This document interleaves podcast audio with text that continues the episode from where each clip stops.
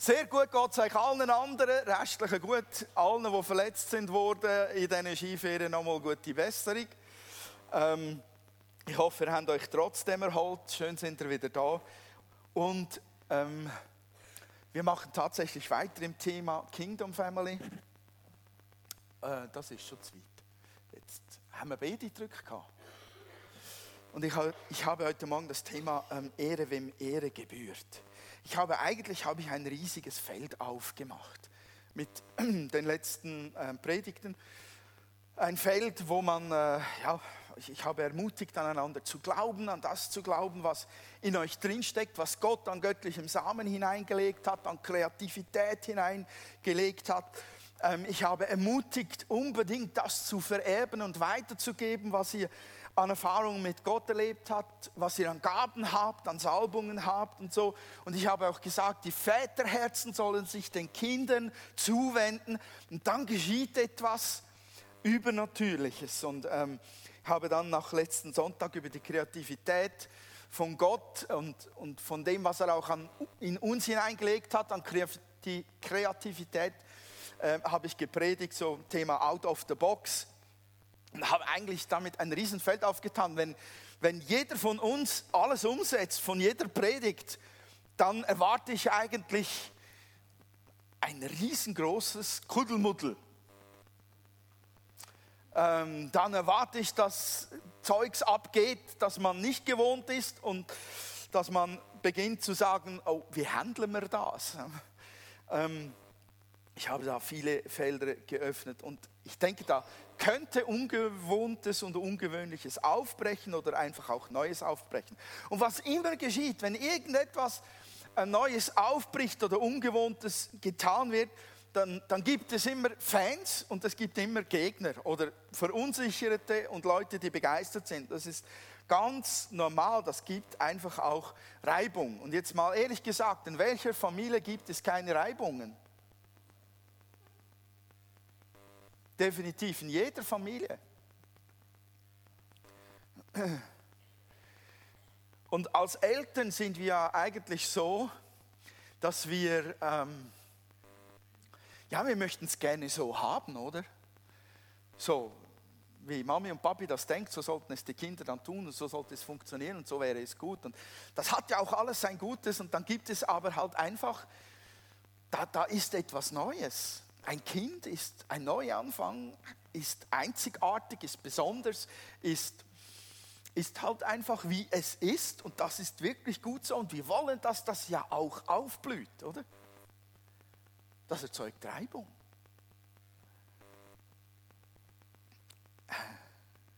Und das erzeugt vielfältige Wünsche, Träume und vielfältige Action in jeder Familie. Wie gehen wir mit einer Vielfältigkeit in einer Gemeindefamilie gut um?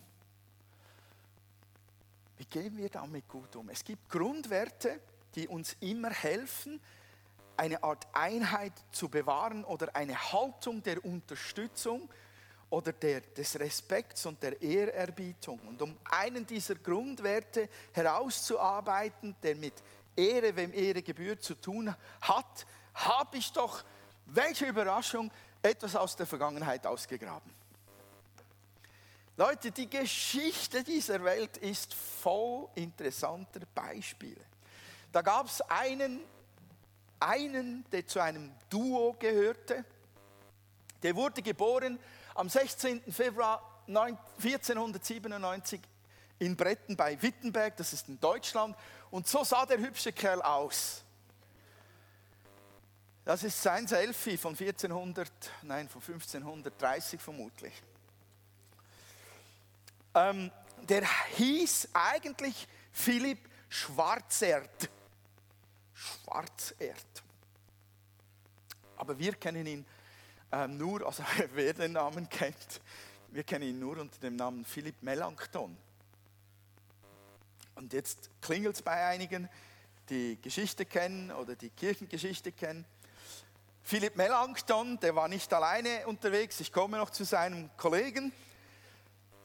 Er kam zu diesem Namen, obwohl er Schwarzeret hieß, aus, aus einem ganz bestimmten Grund. Der Bub war so gescheit, dass er schon in jüngsten Jahren Griechisch erlernte. Und jetzt, Michael, mit 14 Jahren hatte er seinen ersten Bachelor-Titel. Also das heißt, mit 14 hatte er einen akademischen Hochschulgradabschluss an der Uni Heidelberg geschafft, anno dazumal. Uni Heidelberg damals ganz, ganz und auch heute noch hoch angesehen. Und der hatte einen Großonkel, der hieß Johannes Reuchlin und der war von den Griechischkenntnissen des, des Knaben derartig begeistert, dass er gefunden hat, der muss auch einen griechischen Namen haben. jetzt können alle Eltern noch mal überlegen, wie sie ihre Kinder neu taufen möchten.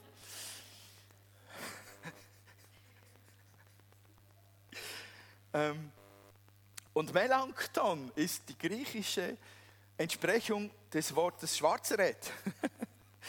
Ich weiß nicht, ob das gut war für den jungen Mann oder schlecht, von Schwarzeret zu Melanchthon getauft zu werden, aber nun. Er war Teil dieses Duos, das ist der zweite Teil dieses Duos. Und den kennt ihr vermutlich vom Bild her. Ist auch so ein hübsches Selfie von ihm. Luther, Martin Luther, er traf mit Melanchthon 1518 zusammen. Als Melanchthon 19 Jahre alt war und seinen ersten griechisch-Professorentitel bekommen hat. mit 19. Ähm, und und äh, auf, in der aufblühenden Universität von Wittenberg war er Professor, äh, lehrte Griechisch und 1520 heiratete dann äh, Melanchthon sogar noch die Bürgermeistertochter, Katharina Knapp.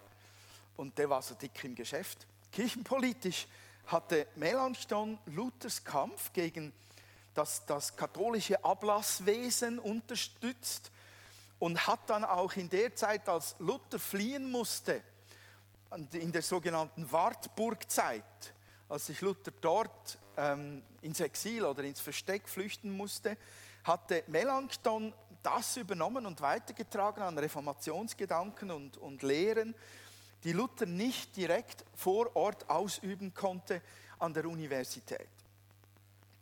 Luther hat Melanchthon eingewiesen in die reformatorische ähm, Theologie. Melanchthon umgekehrt hat Luther eingewiesen in die griechische Sprache. Und es war er, Melanchthon, hat Luther motiviert, eine deutsche fürs Volk verständliche Übersetzung des Bibeltextes zu verfassen. Ohne Melanchthon gäbe es keine deutsche Bibel, wie wir sie heute so haben. Melanchthon hat Luthers Reden geordnet, er hat seine Argumentationen geordnet, seine Schriften geordnet, er war sehr systematisch als wissenschaftlich orientierter Theologe. Und schon bei der allerersten heftigen Auseinandersetzung mit Eck, das ein, könnt ihr vergessen, wie der geheißen hat, mit der, mit der Führung der römischen Kirche, das ist die sogenannte Leipziger Disputation. Und hier seht ihr ein Live-Bild aus dieser Szene, wurde aufgenommen mit einer Super 8-Kamera. bei, bei diesem ersten Disput zwischen Eck und Luther, Eck war Abgesandter des Papstes, 1519, ist Melanchthon, der, der, der ist da in der Ecke und steckt Luther heimlich Zettelchen mit Bibelstellen zu, die der Argumentation Kraft verleihen. Also der Spickzettel ist umgegangen. Die muss man sich echt vorstellen, das war schon schier wie vor Gericht. Da kam der Abgesandte des Papstes und nahm den Luther in die Mangel und seine reformatorische Theologie.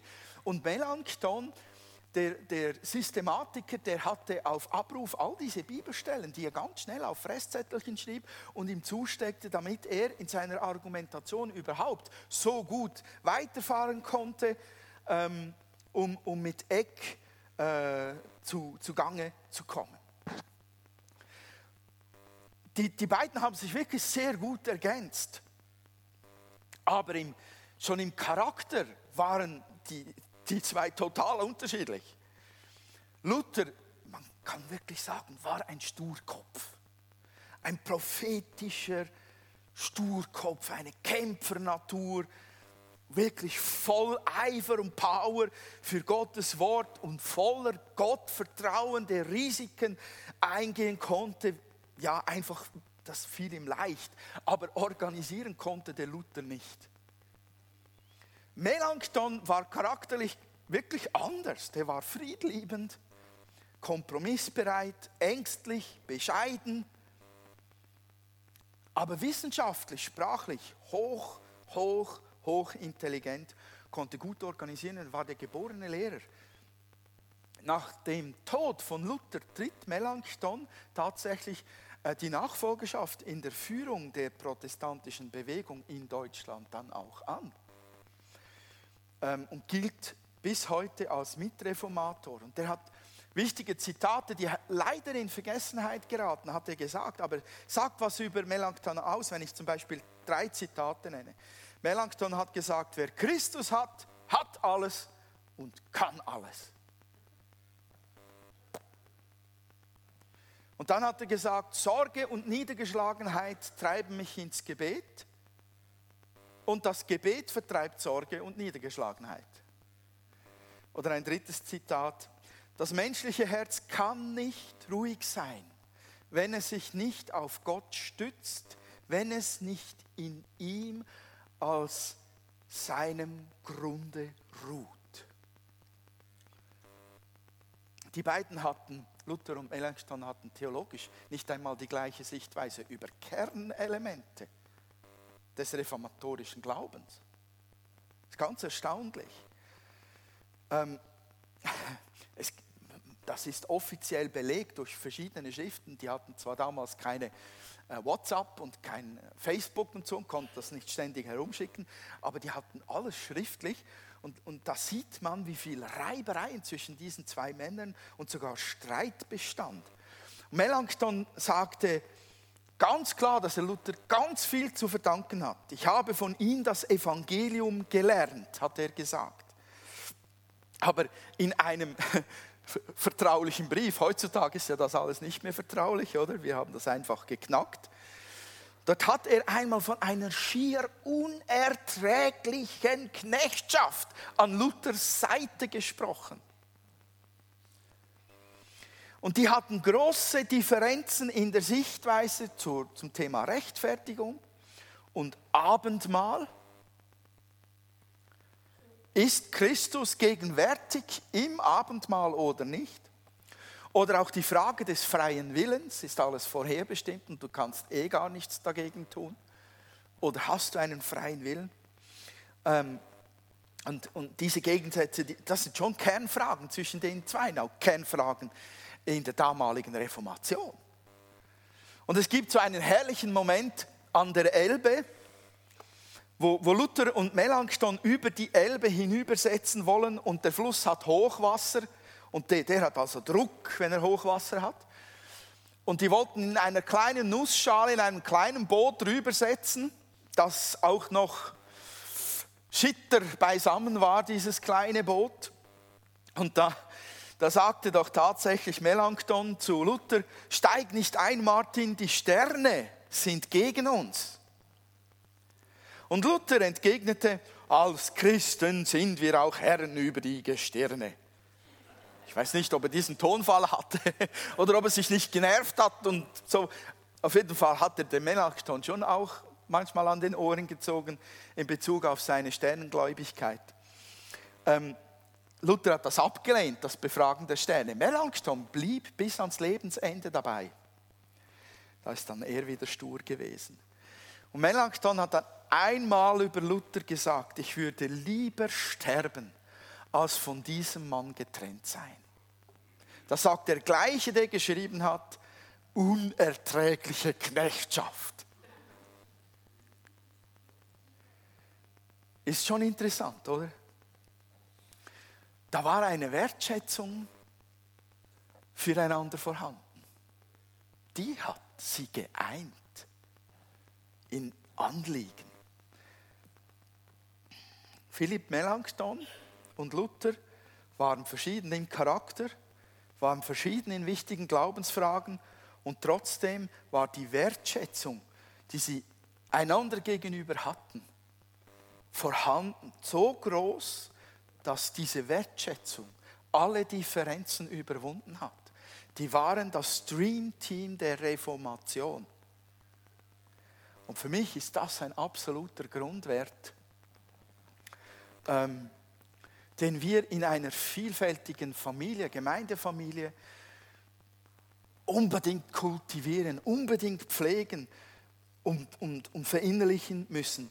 Diese Wertschätzung, diese Ehre, wem Ehre gebührt, ist ein absoluter Grundwert einer Kingdom Family, die kreativ lebendig ist und sich entwickeln möchte. Die Bibel sagt uns ja auch, liebt einander mit aufrichtiger Zuneigung und habt Freude daran, euch gegenseitig Achtung zu erweisen. Das hat mit Wertschätzung zu tun. Und was ist denn Wertschätzung? Also schnell gesagt haben wir zwei, zwei Wortteile. Wir haben Wert und wir haben Schätzung. Wertschätzung. Wert und Schatz. Ich kenne den Wert des anderen in der Gemeindefamilie. Ich kenne den Wert des anderen in der Familie zu Hause. Ich kenne den Wert und dadurch schätze ich ihn. Ich schätze diesen Wert. Dadurch wird der andere, weil er so wertvoll ist, mir zum Schatz. Und das hat nichts mit Leistung zu tun, sondern wer gibt eigentlich uns den Wert? Wer hat Paul deinen Wert bestimmt? Oder wer hat meinen Wert bestimmt? Weder meine Leistungen noch meine Schönheit, noch mein Alter bestimmt meinen Wert selbst mein Amt bestimmt nicht meinen Wert oder deinen Wert. Wer hat unseren Wert definiert? Den Wert eines jeden Menschen auf diesem Planeten. Gott alleine.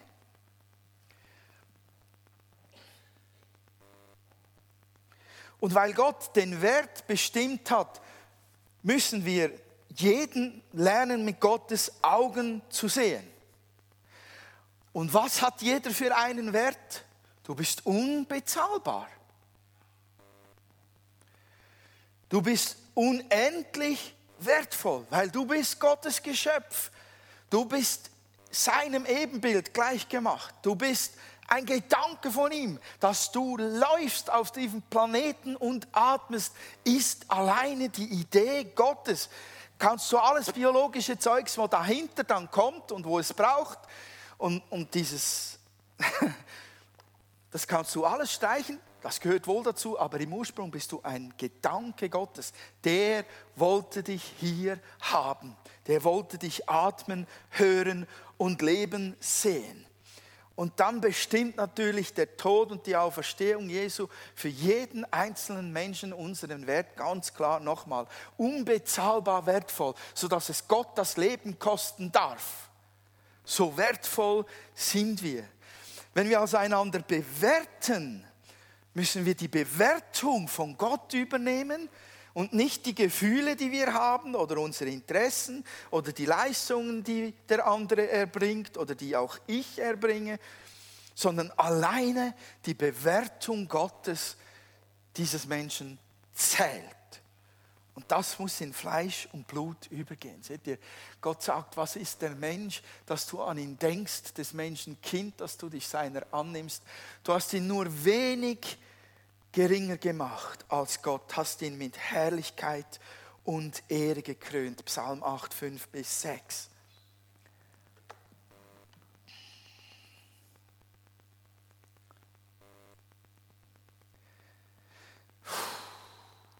Ist dir bewusst, dass du mit Herrlichkeit und Ehre gekrönt wurdest und dein Nachbar auch noch da?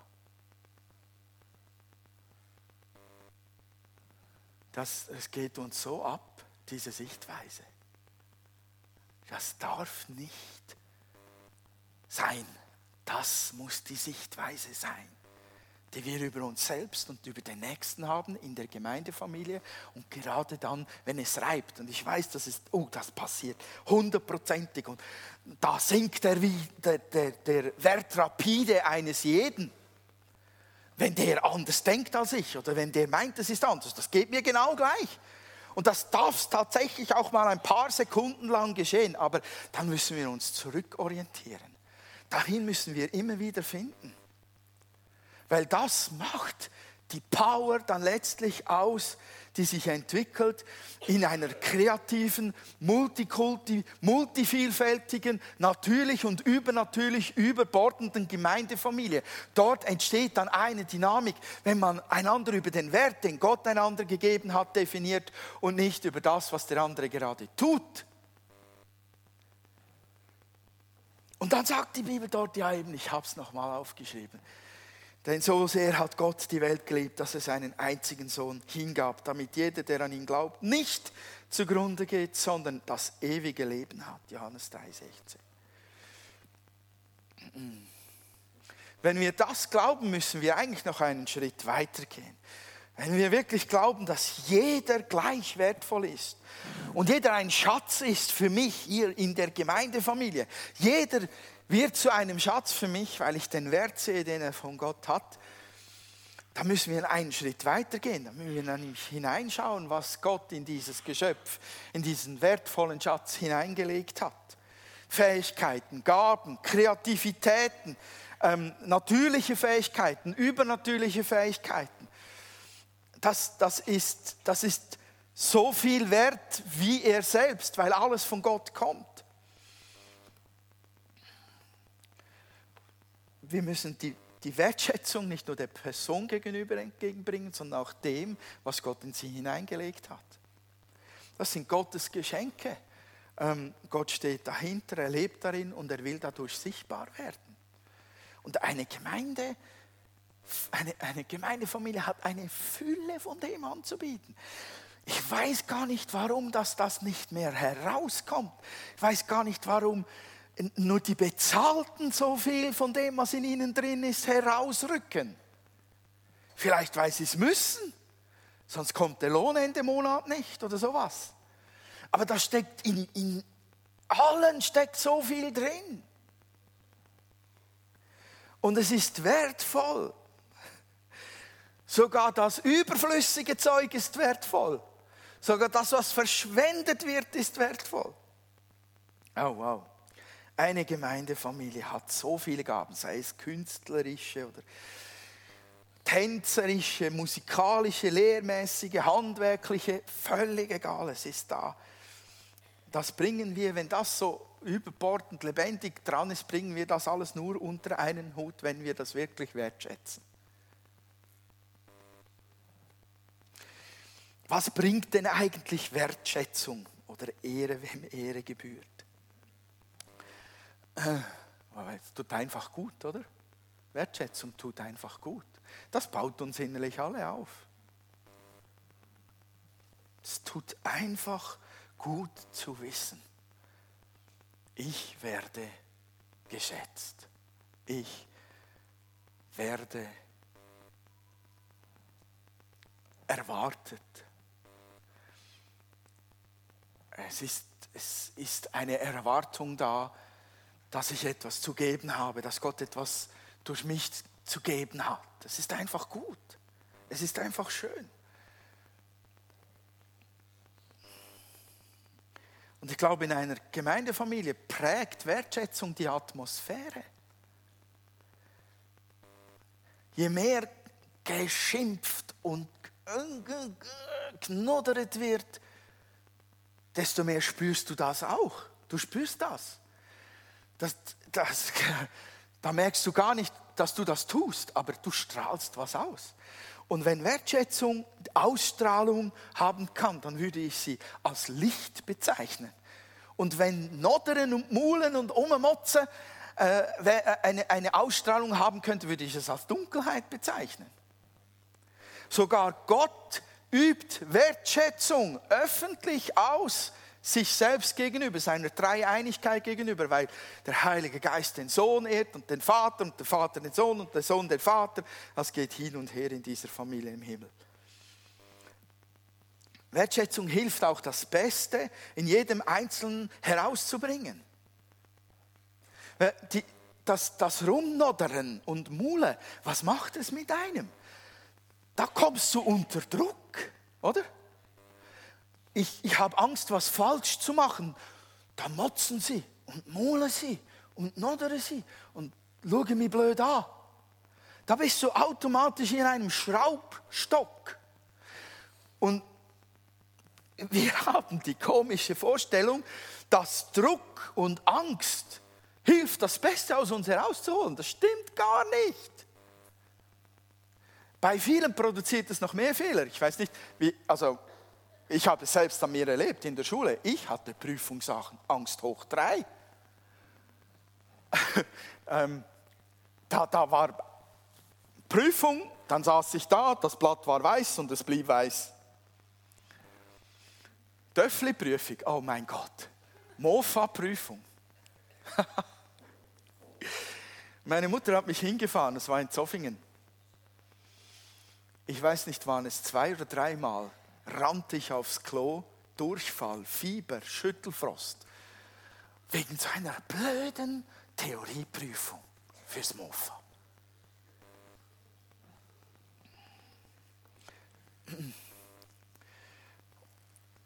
das, was in uns ist, das, was Gott in uns hineingelegt hat, das kommt am leichtesten zum Fließen. Das kommt am stärksten zum Ausdruck.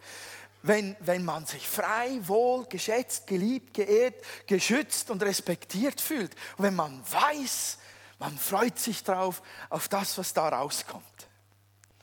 Wertschätzung setzt einfach mehr frei als Angst und Druck und Kritik. Und ich muss sagen, ich habe, ich habe da einige Leute erlebt in meinem Leben, die mich wertgeschätzt haben. Ich überlege gerade, ob ich das noch hineinhängen soll. Zeitlich reicht es, glaube ich. Seid ihr noch da? Könnt ihr noch? Könnt ihr zwei Geschichten noch ertragen? Gut. Wollt ihr sie hören? Ja, gut.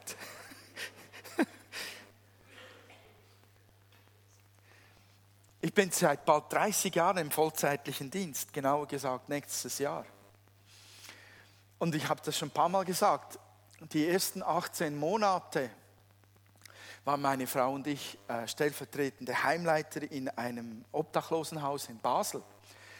Und ähm, wir hatten doch keine Ahnung, wie das geht. Ähm, und wir hatten ein außerordentlich liebevolles und wertschätzendes Leiter-Ehepaar das war so wertschätzend. Die haben so viel in uns gesehen und die haben so viel von uns erwartet, dass am ersten Tag, als wir angefangen haben zu arbeiten, sie gleich in die Ferien gegangen sind für zwei Wochen.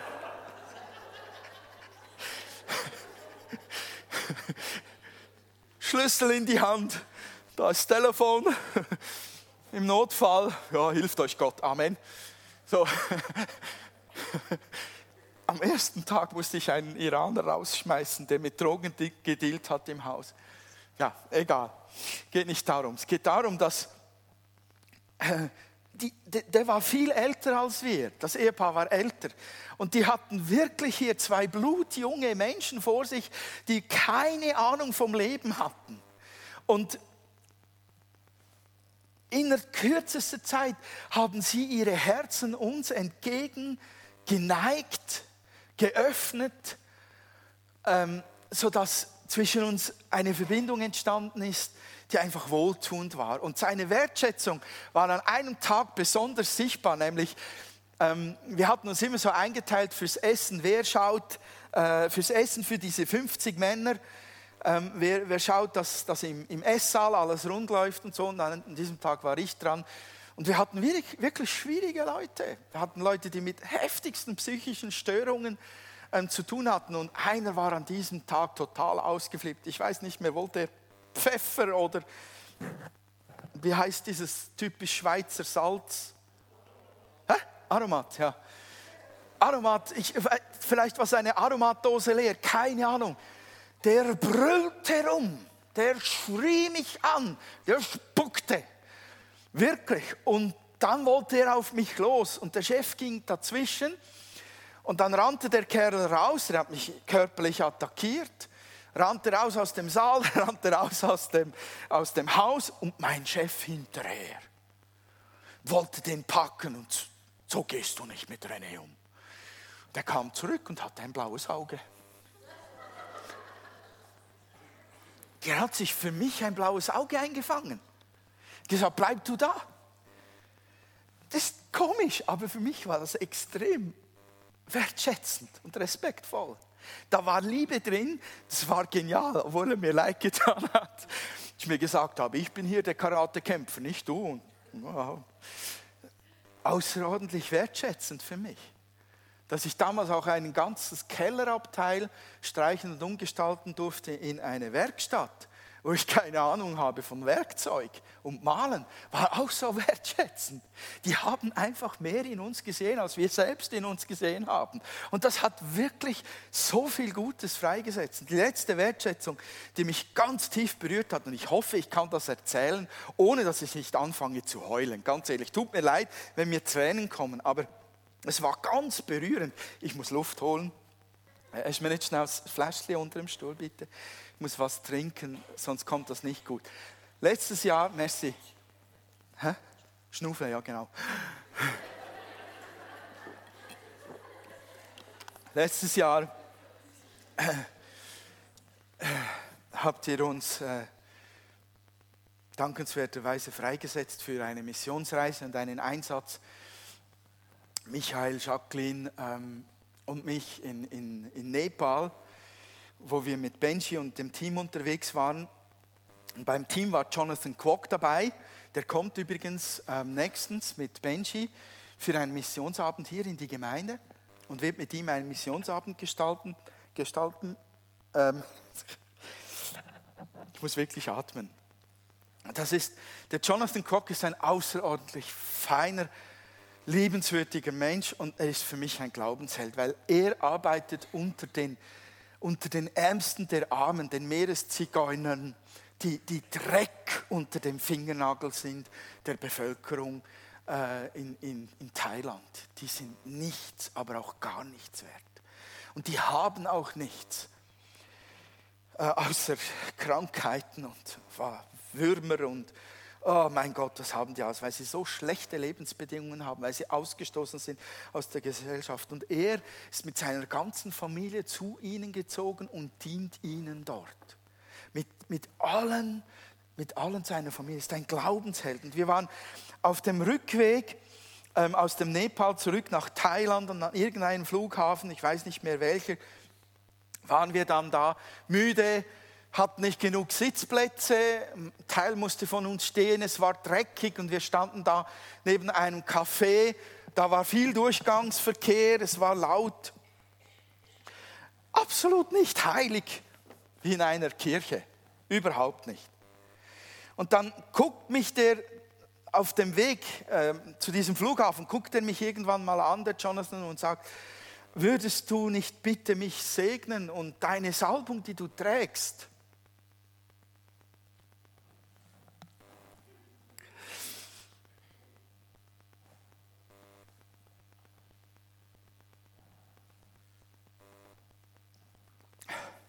Schnufe, auf mich übertragen. Auf dem Weg zu diesem, zu diesem Flughafen. Und ich habe dann so innerlich gesagt, ja, mache ich gerne. Habe ihm auch gesagt, ja, mache ich gerne. Und habe dann die ganze Zeit überlegt, wo ist ein guter Platz dafür? Wo ist die Atmosphäre super, damit da heiliges Zeug fließen kann? Ah, irgendwo hat es nirgends gepasst und dann waren wir da an diesem, an diesem Fleckchen in diesem Flughafen, wo ein riesen Ghetto war und ah, wir waren müde und wir waren ja auch entkräftet von dieser Magengeschichte und eigentlich nicht gut beieinander und konnte dann endlich mal auf einen Stuhl mich hinsetzen, nach langer Zeit stehend und da setze ich auf dem Stuhl und der Jonathan Quok fällt auf die Knie vor mir. Und zwar wirklich Nase auf dem Boden, streckt die Hände so aus, so und ich, äh, und die Leute im Flughafen, äh, äh, weil es dort auch andere sogenannte heilige Männer gab, die Segnungen verteilt waren, war ich einfach einer davon, aber ein komischer, ein Europäer. Und dann habe ich sofort gesagt, oh, du steh auf, steh auf. Also konnte das nicht ertragen, dass der mir vor dem Boden, auf dem Boden liegt und die Leute schon guckten. Und dann habe ich gesagt, steh auf, wir, wir beten gleich hier. legte ihm die Hände auf. Und während des Gebets wurde Jonathan so fest vom Geist Gottes ergriffen, dass er, dass er dann so aussah. Und ein paar Sekunden später hast du die, die, die Fotos gemacht, gell? Ein paar Sekunden später musste ich ihn halten, damit er nicht zu Boden fiel, auf diesen dreckigen Boden. Und er war so erfüllt, er wurde so erfüllt. Er empfing ganz viel vom Himmel her. Nicht von mir, vom Himmel her empfing er so viel, äh, weil er Wertschätzung entgegenbrachte, weil er das, das gesucht hat, was Gott einem seiner, seiner, äh, Leib, seiner Geschwister hineingelegt hat. Weil, weil er erwartet hat, dass etwas in mir ist, was ich weiterzugeben habe, was sein Leben vermehrt und, und, und ähm, erweitert und seinen Dienst segnet. Deshalb hat er das empfangen und wurde so sehr berührt an diesem Tag, an diesem Flughafen. Für mich war das Wertschätzung ähm, dessen, was Gott in mich hineingelegt hat. Für Gott war es Wertschätzung, weil, weil jemand anerkannt hat, das ist ein Kind von mir, darin liegt viel, das ich dir zu geben habe. Und, und es war Wertschätzung von Gott, weil er über das äußere Fleisch hinweg sah, der Jonathan, äh, und, und Gott in mir sah. Ich kann es gar nicht, ich kann nicht, ich bringe bring die Worte nicht zusammen, um auszudrücken, was, was darin liegt.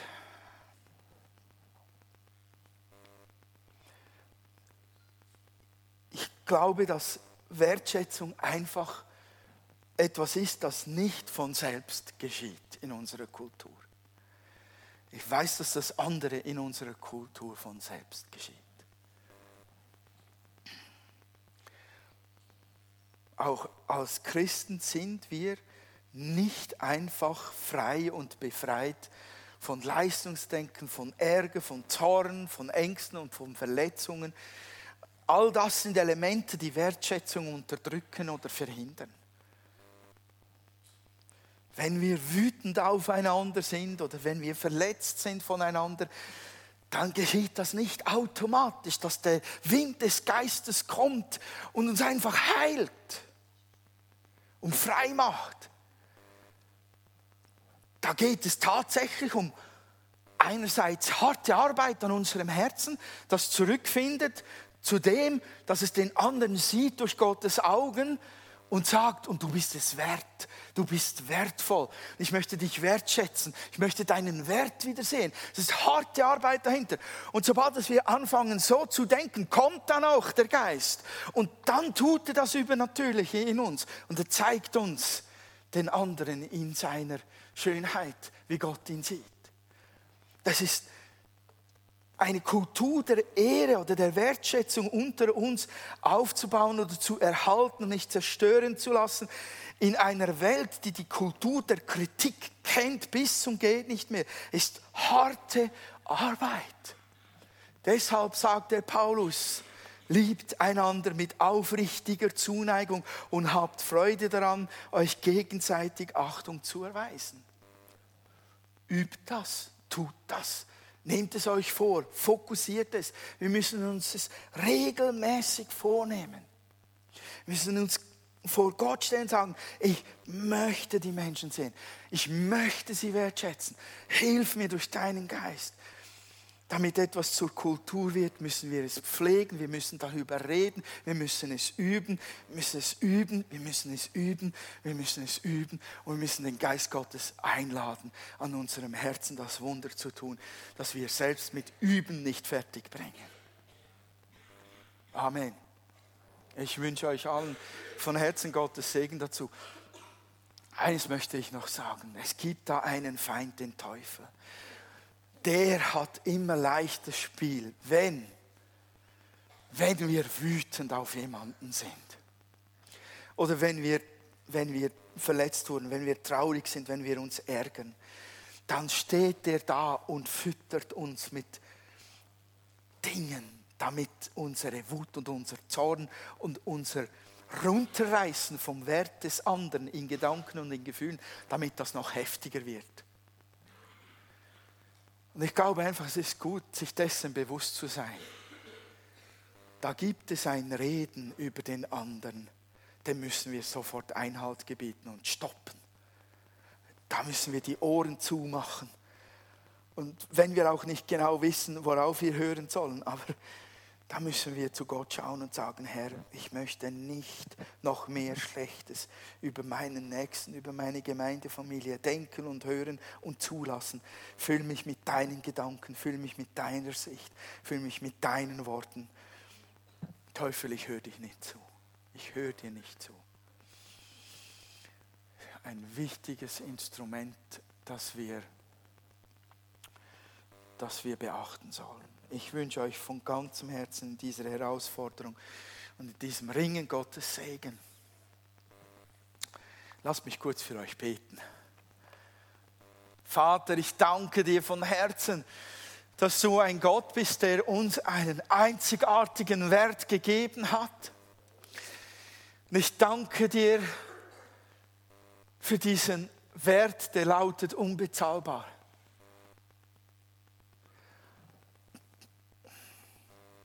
Und ich möchte dich heute Morgen gerade einladen, jetzt in deinem Herzen diesen Wert anzunehmen. Nimm diesen Wert vom Himmel her an. Ich bin unbezahlbar wertvoll. Niemand hat das Recht, schon gar nicht der Teufel, deinen Wert zu untergraben. Keine Geschichte der Vergangenheit, kein Fehler, keine Sünde hat das Recht, in deinem Herzen oder in deinen Gedanken, dir deinen Wert zu stehlen oder zu zerstören. Jesu Blut ist geflossen, damit dein Wert beständig und ewig, unveränderlich ist.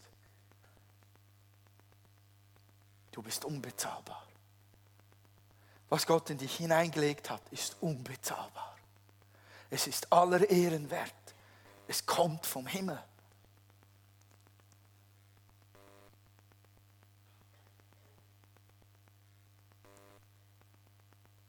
ich danke dir, lieber Vater, dass du uns als Gemeindefamilie so unterschiedlich geschaffen und zusammengefügt hast. Und ich bitte dich um deine Hilfe, dass wir eine Kultur der Wertschätzung bewahren und ausbauen. Dass wir, dass wir überfließende Herzen haben in Wertschätzung dir gegenüber, einander gegenüber. Und dass dieses Überfließen wirklich Worte formt und Taten formt, die, die, die in, in unserer Gemeindefamilie einander Wertschätzung sichtbar werden lassen.